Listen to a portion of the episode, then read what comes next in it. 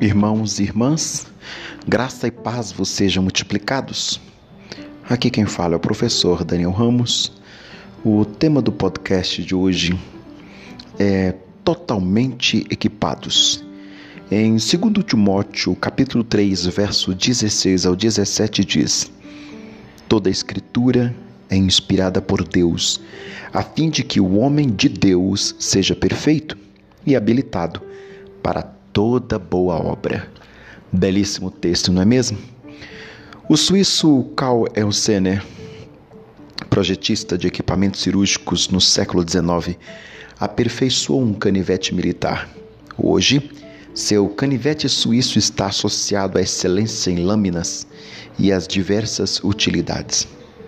Um canivete inclui a lâmina de corte, lixa, tesoura, lupa, abridor de latas, chave de fenda, régua, palito de dente, caneta e mais.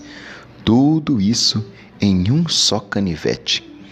Se você estivesse acampando no mato, este único item certamente pode fazê-lo se sentir bem, bem equipado para sobreviver. Precisamos de algo que nos equipe para sobrevivermos espiritualmente neste mundo pecaminoso. Deus nos deu a Sua palavra, uma espécie de canivete espiritual para a alma.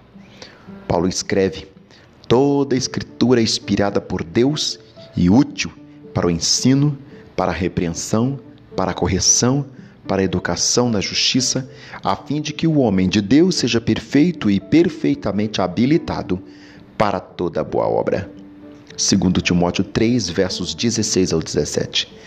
A palavra habilitado significa suprir, ajustar-se completamente. De maneira que a Bíblia nos habilita para a jornada da vida, qual?